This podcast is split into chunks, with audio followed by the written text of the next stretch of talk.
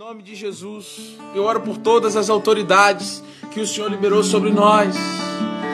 Nós queremos, Senhor, fazer desse tempo aqui um tempo de de, de, que essas orações alcancem outras, outras, outras localidades, Pai. Não só, não só que a minha casa seja abençoada, não só que a, a casa das pessoas que estão aqui participando sejam abençoadas, mas que outros lares comecem a ser tocados por aquilo que nós estamos gerando aqui, derramando os nossos corações, Pai. Então nós oramos em, em 1 Timóteo capítulo 2, do verso 1 ao verso 3, Senhor. Nós queremos liberar, Senhor Jesus, a nossa voz, clamando, Deus, abençoe as autoridades que o Senhor liberou sobre nós. Abençoe cada autoridade que o Senhor estabeleceu em cada esfera do governo, Senhor Deus. Abençoe, alcance suas famílias, alcance suas mentes. Prepare um encontro para eles. Prepare um encontro. Senhor, põe um servo, põe uma serva de junto de cada autoridade, Deus. Cerque eles com os teus anjos, envie profetas que cheguem perto desses homens de autoridade e que impacte com a presença,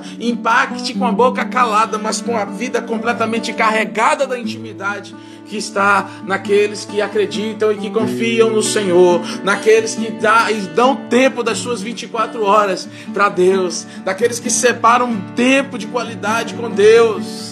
Ah, Deus, nós oramos isso agora pelas autoridades, em nome de Jesus. Nós oramos, Deus, agora. Nós te pedimos, segundo 1 Tessalonicenses 5:25, nós oramos sobre a cidade. Pai, abençoe a nossa cidade, Senhor Deus. Abençoe as cidades do Brasil, Senhor. Abençoe os estados do Brasil, Senhor. Senhor, abençoe agora aqui, Senhor, o estado da Bahia, meu Pai. Cobre esse estado. Senhor, eu oro agora também, Senhor, por cada estado brasileiro. Cobre Cobre, Senhor, o Ceará. Senhor, cobre o Rio Grande do Norte, meu Deus. Cobre, meu Deus. Meu Deus, cobre os outros estados do Brasil, meu Pai. Em nome de Jesus, nós liberamos o poder que está escrito na palavra, meu Pai. Em nome de Jesus. Em nome de Jesus. Senhor, Muitas vezes as coisas são difíceis para nós. Olha, meu irmão, minha irmã, algumas vezes as coisas vão ser difíceis para você. Mas sabe o que está escrito em Hebreus 11, 27?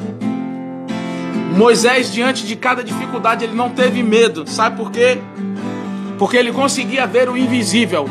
E eu quero que você saia daqui hoje vendo o invisível, para que todo medo saia da sua casa, para que todo medo saia do seu coração. Sabe por que nós não temos medo de vírus, de praga, de guerra, de tudo isso que está escrito?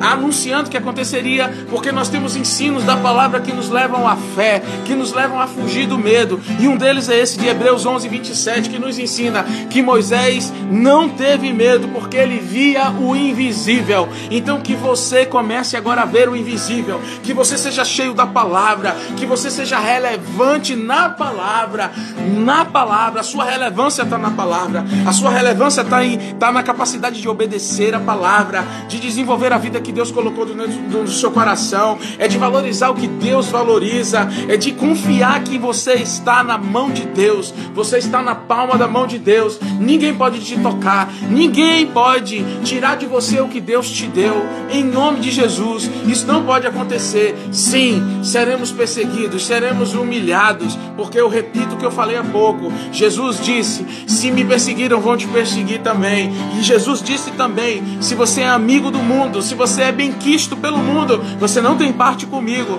Então o sofrimento é uma característica daqueles que têm Jesus Cristo como único e suficiente Salvador. De posse disso, entenda: Cristo é suficiente. Ele é suficiente. Basta Jesus na nossa vida e mais nada. Basta Jesus.